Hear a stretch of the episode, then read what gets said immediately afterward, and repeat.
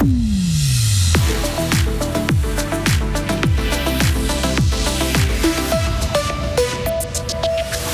Young Boys ou à Farvani, la rengaine footballistique est la même, prendre match après match et faire les comptes à la fin. Frappé de plein fouet par la pandémie, le tourisme suisse se relève, il se porte mieux que jamais et présente des chiffres records pour l'année passée. Prenez-vous encore le temps d'écouter des arguments. La crise de la patience frappe notre société, selon un physicien français. Météo assez ensoleillé demain, week-end changeant entre soleil et nuages, mais sec. Vincent 12, bonjour. Bonjour.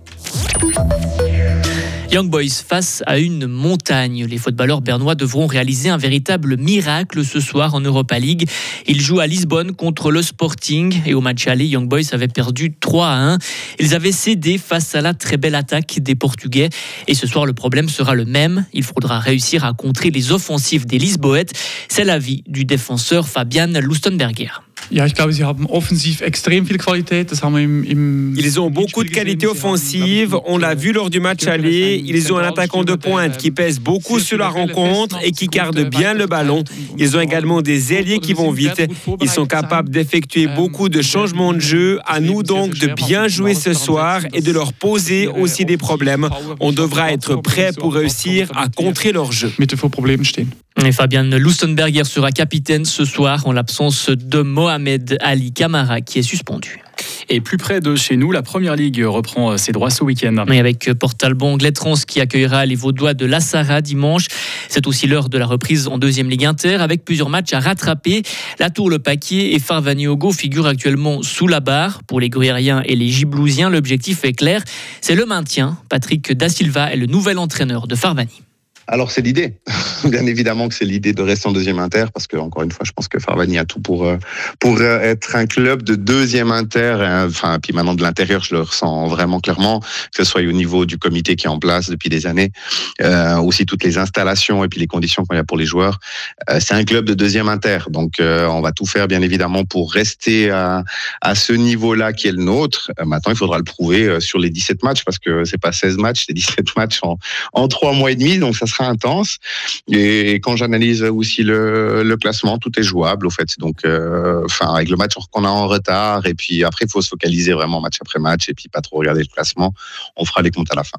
Et retrouver un sujet complet sur notre application Frappe. On connaît le parcours exact du Tour de Suisse, une étape à Regendorf dans le canton de Zurich et une arrivée en altitude au col du Gotthard complète le programme. Le final de la quatrième étape sur les pentes du col du Gotthard promet, ce sera l'un des moments forts de la course. Le Tour de Suisse débute le 9 juin à Vaduz. Un mode extra sportif, Dani Alves ira en prison. L'ex-footballeur du FC Barcelone a été condamné aujourd'hui à 4 ans et demi de prison. Il est reconnu coupable d'avoir violé en 2022 une femme dans une discothèque de Barcelone. Le parquet de Barcelone demandait lui 9 ans de prison. 2023 est l'année de tous les records pour le tourisme en Suisse. Avec plus de 41 millions de nuitées hôtelières, c'est du jamais vu. Ces chiffres ont été présentés ce matin à Zurich et ils dépassent largement les chiffres d'avant la pandémie. Les nuitées sont en hausse de plus de 5% par rapport à 2019. Alors comment expliquer ces chiffres exceptionnels en partie par la fidélité de la clientèle suisse? Les précisions de Marie Vieumier. Les Suisses ont redécouvert leur pays durant la pandémie et ils continuent de passer des vacances chez eux, même si la demande indigène se contracte légèrement. Un nombre record de touristes américains a été enregistré l'an dernier. La Suisse est devenue une destination très populaire aux États-Unis. C'est aussi le cas du côté des pays d'Asie du Sud-Est, Indonésie, Malaisie, Thaïlande. Ces touristes ont été particulièrement nombreux durant la basse saison, au printemps et en automne. En Europe, le bilan est un peu plus contrasté. Si les hôtes de Grande-Bretagne sont de retour, la progression est plus lente du côté de l'Allemagne et du Benelux. Ce sont les régions de Genève et de Berne qui ont connu la plus forte croissance du nombre de nuitées. La fréquentation a aussi été particulièrement élevée dans les grandes villes et la saison qui attire le plus de touristes en Suisse est la saison estivale. Cette année, Suisse Tourisme s'attend à une normalisation de la fréquentation. Les nuitées des indigènes devraient légèrement diminuer, mais les nuitées des touristes européens et des pays lointains devraient continuer d'augmenter.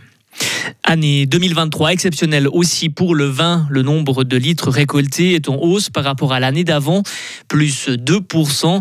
La teneur en sucre est aussi supérieure à la moyenne, ce qui promet, selon la Confédération, un millésime d'excellente qualité. L'été sec et chaud a été bénéfique pour la vigne, pour la lutte contre les maladies et pour la maturation du raisin. Des bras et des cerveaux venus d'ailleurs. près de 100 000 travailleurs étrangers sont venus en Suisse l'année passée, un chiffre en hausse de près de 20% par rapport à l'année 2022, euh, une augmentation causée par la forte demande de main-d'œuvre. Et à la fin de l'année passée, plus de 2 millions de ressortissants étrangers vivaient en Suisse de façon permanente. Les Italiens forment la population étrangère la plus importante en Suisse, suivie des Allemands, des Portugais et des Français. Le physicien le plus connu de France donne une conférence à Fribourg. Étienne Klein était invité hier soir par l'Alliance française de Fribourg pour parler de son dernier livre, court-circuit. Le philosophe des sciences explique et vulgarise, il rend l'inaccessible accessible. Le problème pour le physicien, c'est que notre société n'est pas toujours à l'écoute. Moi, mon souci, c'est comment euh, dire la science, en l'occurrence la physique, alors que ce que la physique nous apprend ne passe pas par les mots. Hein. Donc c'est un problème de traduction. Comme vous le savez bien, euh, la traduction, ça demande du temps. Où est ce temps? Qui nous donne le temps de prendre le temps d'expliquer comment une connaissance est devenue une connaissance dans l'histoire des idées? Et, donc, pour moi, la, la vraie crise, c'est ce que j'appellerais une crise de la patience on n'a plus le temps d'écouter une argumentation se déployer et euh, ma crainte c'est qu'on devienne euh, une sorte de, société des affects qui réagit plutôt qu'elle ne réfléchit. Étienne Klein a 65 ans, physicien et philosophe des sciences. Le français a écrit des dizaines d'ouvrages, dont le dernier, justement, Court-circuit, publié l'année dernière aux éditions Gallimard. Retrouvez toute l'info sur frappe et frappe.ch. Radio FR. Quelle est la couleur du ciel? Très nuageux aujourd'hui avec des précipitations intermittentes, intenses euh, ce soir et parfois orageuses. 12 degrés pour euh, aujourd'hui.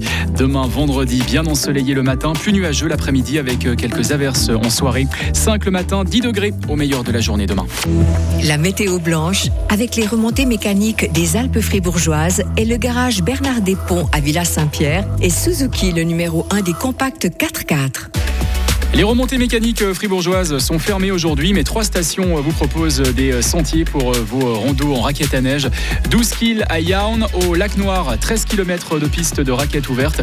Et puis au Paco, 33 kills pour vos rondos en raquettes à neige.